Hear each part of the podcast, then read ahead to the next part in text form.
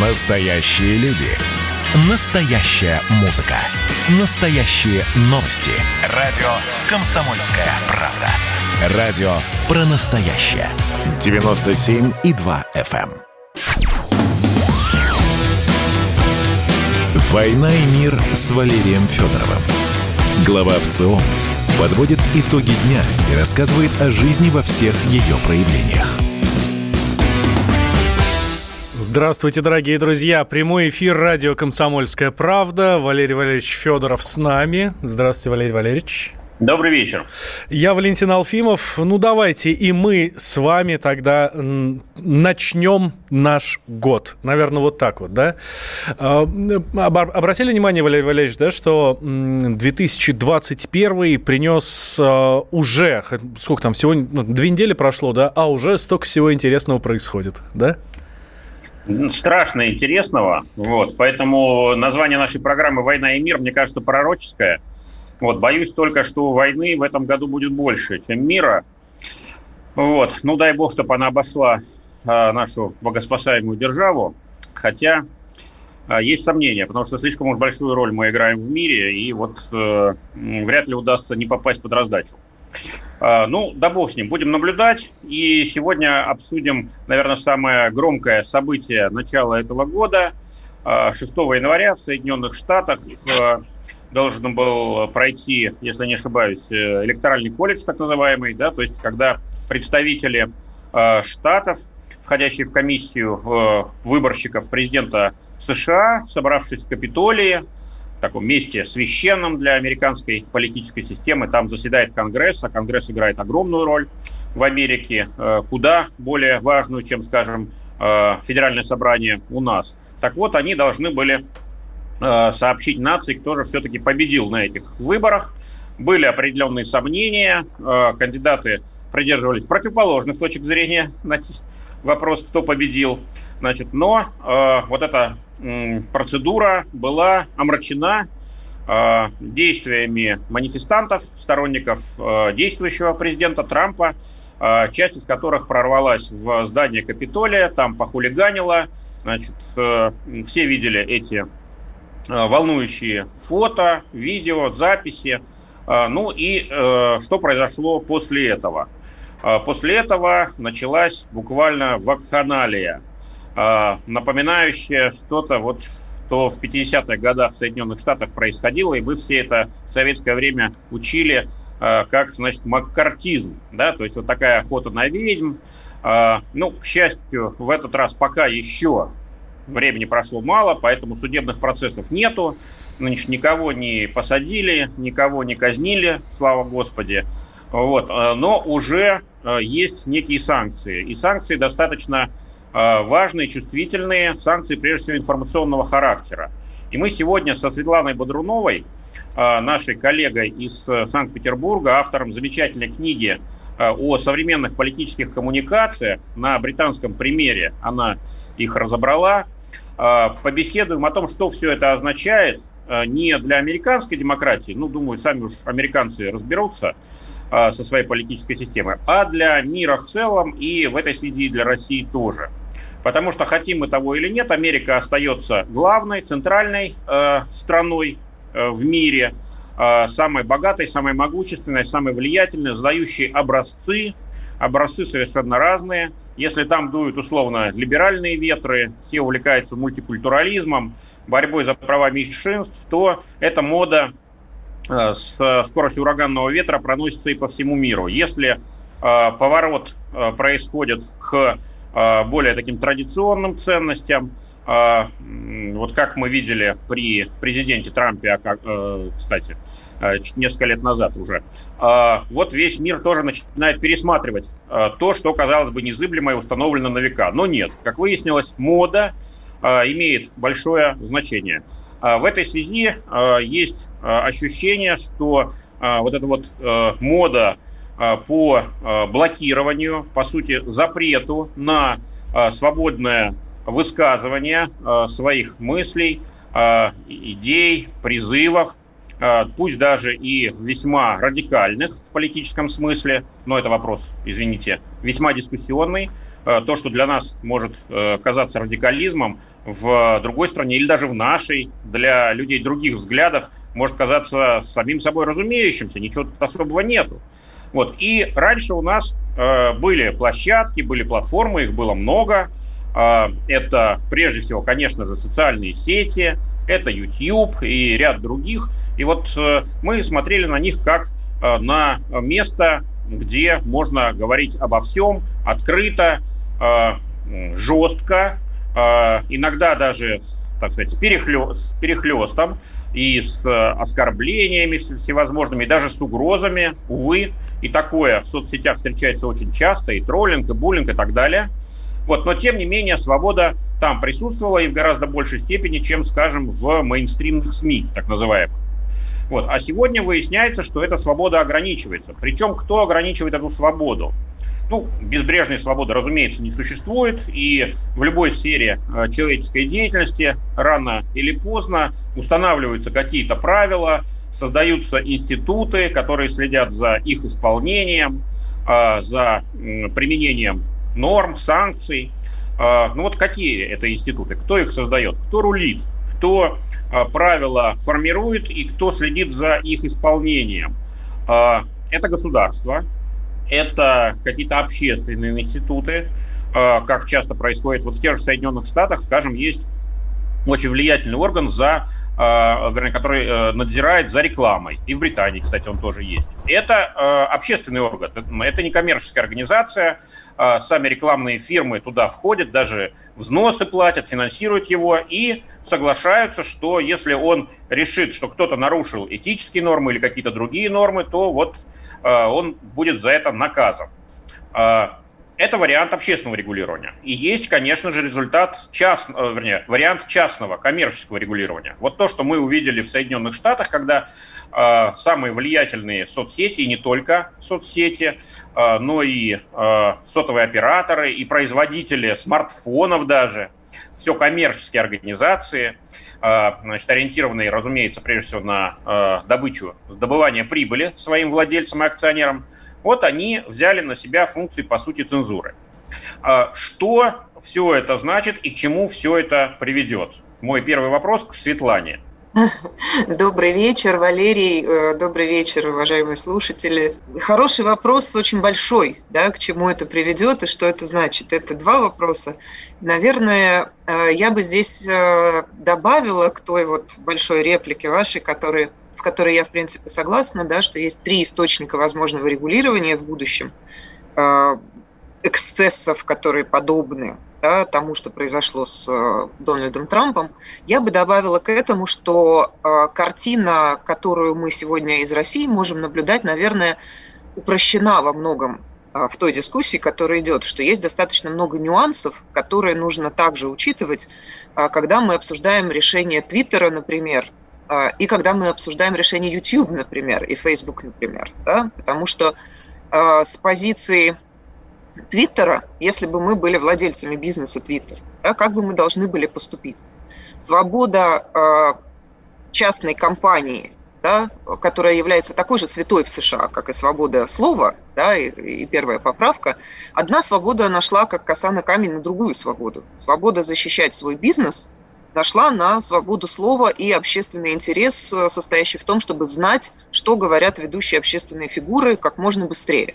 Да, и Твиттер в этом способствовал э, э, этому способствовал, да, знать, что считает Трамп в обход его пресс-офиса, в обход его официальных представителей, в обход Конгресса и так далее, и так далее. То есть добавлю, мы извините, да. Светлана, добавлю, что и в обход мейнстримных СМИ.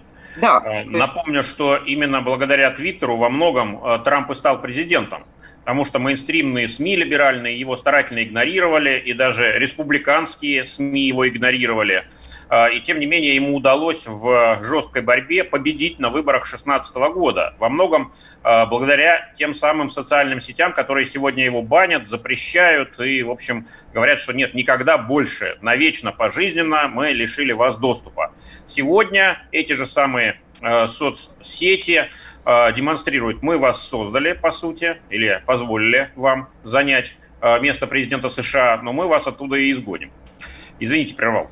Да, да, и, и, и да. Я, я еще добавлю, что аккаунт э, Трампа в Твиттере э, не э, аккаунт Белого дома, а непосредственно да. Дональда Трампа, стал, по сути, его официальным представителем, да, как пресс-секретарь Белого дома, или как у нас Дмитрий Сергеевич Песков, официальный представитель Кремля. Да, и с этой ситуацией мы долго мирились, хотя, в общем, это не, ну, не мы, а американцы, да, долго мирились, и, в общем, многие медиа озолотились на том, что писали то, что пишет Трамп в Твиттере, да, о его Твиттере. Э, дело в том, что, конечно, эта ситуация изначально была несколько ущербной и, ну, и, как, и такой, что пришлось взвешивать, что нам важнее. Да? Общественный интерес знать все как можно быстрее из первых рук – или дожидаться официальной, э, официальной информации, которая входит в часть вот этого баланса сдержек и противовесов, которые являются большой, тоже большим достижением, на самом деле, Соединенных Штатов в плане того, как устроена их э, властная система. И мы понимаем, что коллективное президентство, да, это факт, что вокруг президента всегда есть советники, люди, которые могут его сдержать, люди, которые могут подсказать, и так далее. Вашингтонское болото, назовем его так, как обычно американцы часто говорят. Да, то есть вот эти люди, которые, скажем так, президент это всегда некая многоголовая такая гидра, да, когда выдается какое-то решение, какой-то текст на гора, то это уже позиция, которая сформирована благодаря... Но явно не в этом случае, Светлана, да? Давайте вот, мы... Да, но не в этом случае. Давайте И сделаем вот небольшой вот... перерыв, буквально две минуты. Сразу после него мы вернемся в эфир.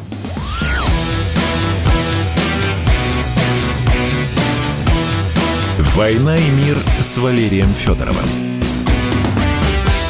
Кто виноват и что делать, в нашей стране знает каждый. А вы попробуйте предсказать, что будет. Каждый четверг в 8 вечера по московскому времени главный редактор «Комсомольской правды» Владимир Сунгоркин делает прогнозы, как станут развиваться события. И у него это отлично получается. У нас очень сильная налоговая служба. Руководитель ее, господин Мишустин, это один из выдающихся управленцев. Ему бы возглавить правительство. Байден может победить с минимальным перевесом. И, скорее всего, они будут спорить, ходить в Верховный суд, доказывать. Карабах станет азербайджанской территорией, каковой она является по всем международному праву и, извиняюсь, по решениям, специальным решениям Организации Объединенных Наций. К лету исчезнет вся эта пандемия, и мы перейдем к нормальной жизни. И дальше я бы прогнозировал, будет огромный всплеск во всем, в экономике, в потреблении. Я предрекаю, что где-то уже к осени будет серьезный бум всего хорошего против всего плохого. Хотите знать, что будет? Включайте радиоприемники каждый четверг в 8 вечера по Москве. «Война и мир» с Валерием Федоровым. Глава ВЦО подводит итоги дня и рассказывает о жизни во всех ее проявлениях. Да, мы возвращаемся в прямой эфир радио «Комсомольская правда». Я Валентин Алфимов, рядом со мной Валерий Федоров. И у нас в гостях сегодня Светлана Бодрунова, профессор Высшей школы журналистики и массовых коммуникаций Санкт-Петербургского госуниверситета. Говорим мы про эм, не столько про беспорядки в Соединенных Штатах, но по, про их последствия, да, когда эм, обычная социальная сеть Twitter блокирует э, пожизненно аккаунт э, самого что ни на есть президента мира, а именно так называют всех президентов Соединенных Штатов, блокирует навсегда, просто за то, что э, не сходятся чисто по политическим мотивам с ним. Um... Да, Светлана, э, да, вы говорили о том, наверное... что много нюансов, и у каждой да, сети Я есть хочу, свои. наверное, чуть-чуть да. вот эту позицию скорректировать потому что я э, сомневаюсь, имею какие-то обоснованные сомнения по поводу того, что это чисто политическое несходство во мнениях. А сколько же разговоров было о том, что вице-президент Твиттер э, заядлый демократ, и очень много было его высказываний по поводу того, что он не согласен с республиканцами и с Трампом в частности?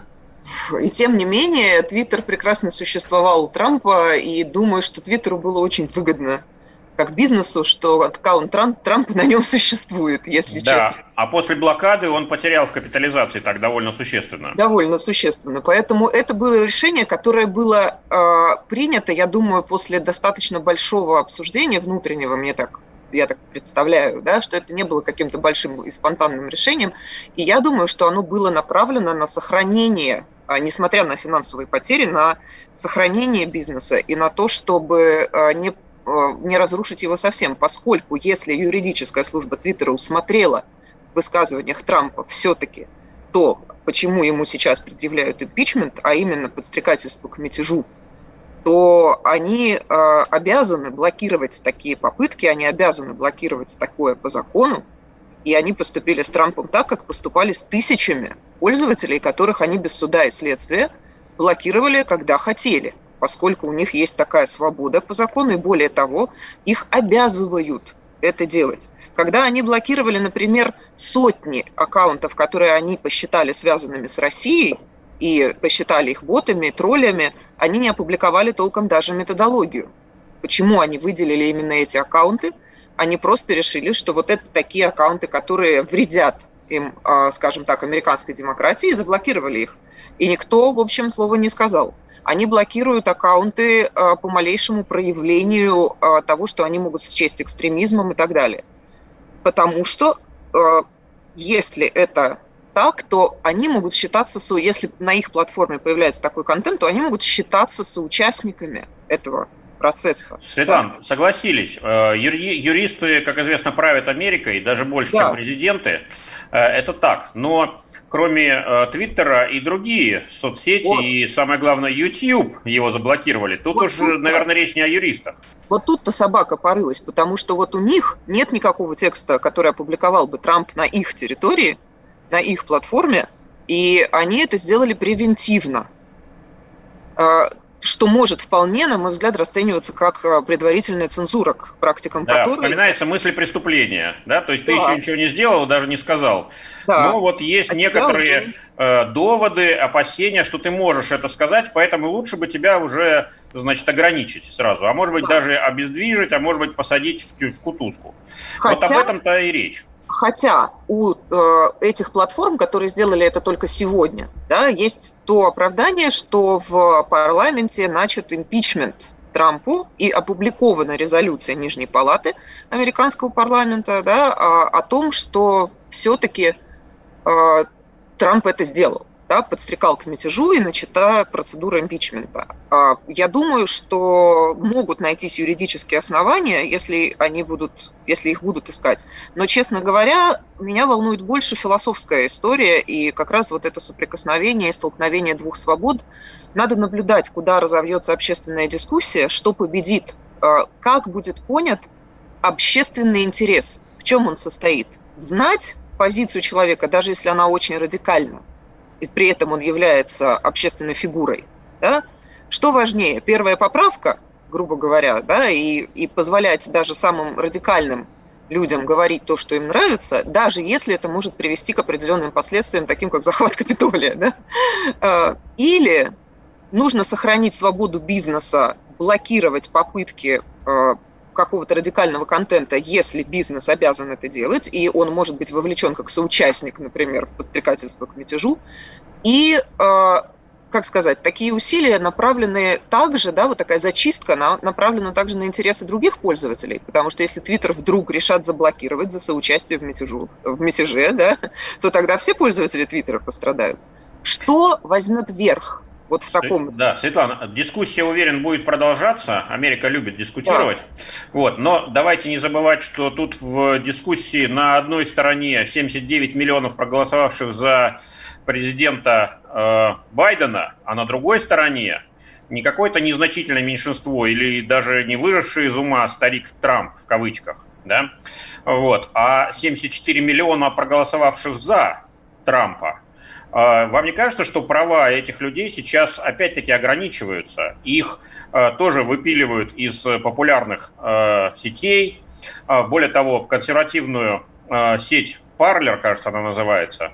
А, значит, просто сняли с довольствия, причем это сделала компания Amazon, да, значит, лидер международной доставки. Не все знают, что а, один из главных источников дохода для Amazon – это их специальное компьютерное подразделение с многомиллиардными оборотами, вот, которое занимается поддержкой не только Amazon, но и оказывает коммерческие услуги. Так они в один момент расторгли соглашение в одностороннем порядке с этой социальной сетью, а дальше мы знаем о э, значит, нашем всеми любимом айфоне, Apple, который теперь убирает эту сеть из своего магазина приложений. Дальше, скорее всего, произойдет подобное что-то с магазином андроидовским, да, Google Play, если не ошибаюсь, так он называет. Да, ну, в общем, явно речь идет о целой компании целой компании, которая совершенно однозначно э, ограничивает права огромного числа людей. Мы понимаем, что Америка не лидер по части ограничения прав граждан. Можно вспомнить Китай, который просто э, запрещает э, присутствие на или, скажем так, в китайском сегменте информационного пространства целых сетей, большие дискуссии с Фейсбуком и так далее и тому подобное. Э, мы можем вспомнить о том, что Китай прям блокирует э, даже не людей, а целые хэштеги, слова вымарывает и так далее. Но там, по крайней мере, все понятно и никакого лицемерия нет. Там все сказано. Государство Китае оно сращено с коммунистической партией, так решила. Вот мы э, так считаем, будет полезно и безопасно для нашей страны, поэтому хотите э, у нас работать, соглашайтесь. Нет, э, так сказать, э, будете лишены доступа, доступа к миллиардному населению Китая. И каждая сеть делает для себя выбор. Здесь речь идет о государственной цензуре. Э, явление не лучше, но понятное, привычное. В случае с Соединенными Штатами мы видим уже частную цензуру. Причем цензуру со стороны очень могущественных э, компаний, техногигантами их многие называют, которые э, контролируют весьма и весьма значительную часть э, информационного, а как теперь уже стало понятно, и политического пространства. А вот э, давайте да. об этом немножко порассуждаем. Да. Что же нас ждет, если этот э, пример не станет единичным, а превратится в постоянную практику? А, на самом деле, ну, не то чтобы он, как я уже говорила, не то чтобы раньше они так не делали, да, просто мы не обращали на это внимания, потому что блокировались рядовые пользователи. Поэтому, как только заблокировали Трампа, вот тут стало всем понятно, что вообще-то это как-то не очень, наверное, интересно. А, точнее, очень интересно, но не очень приятно.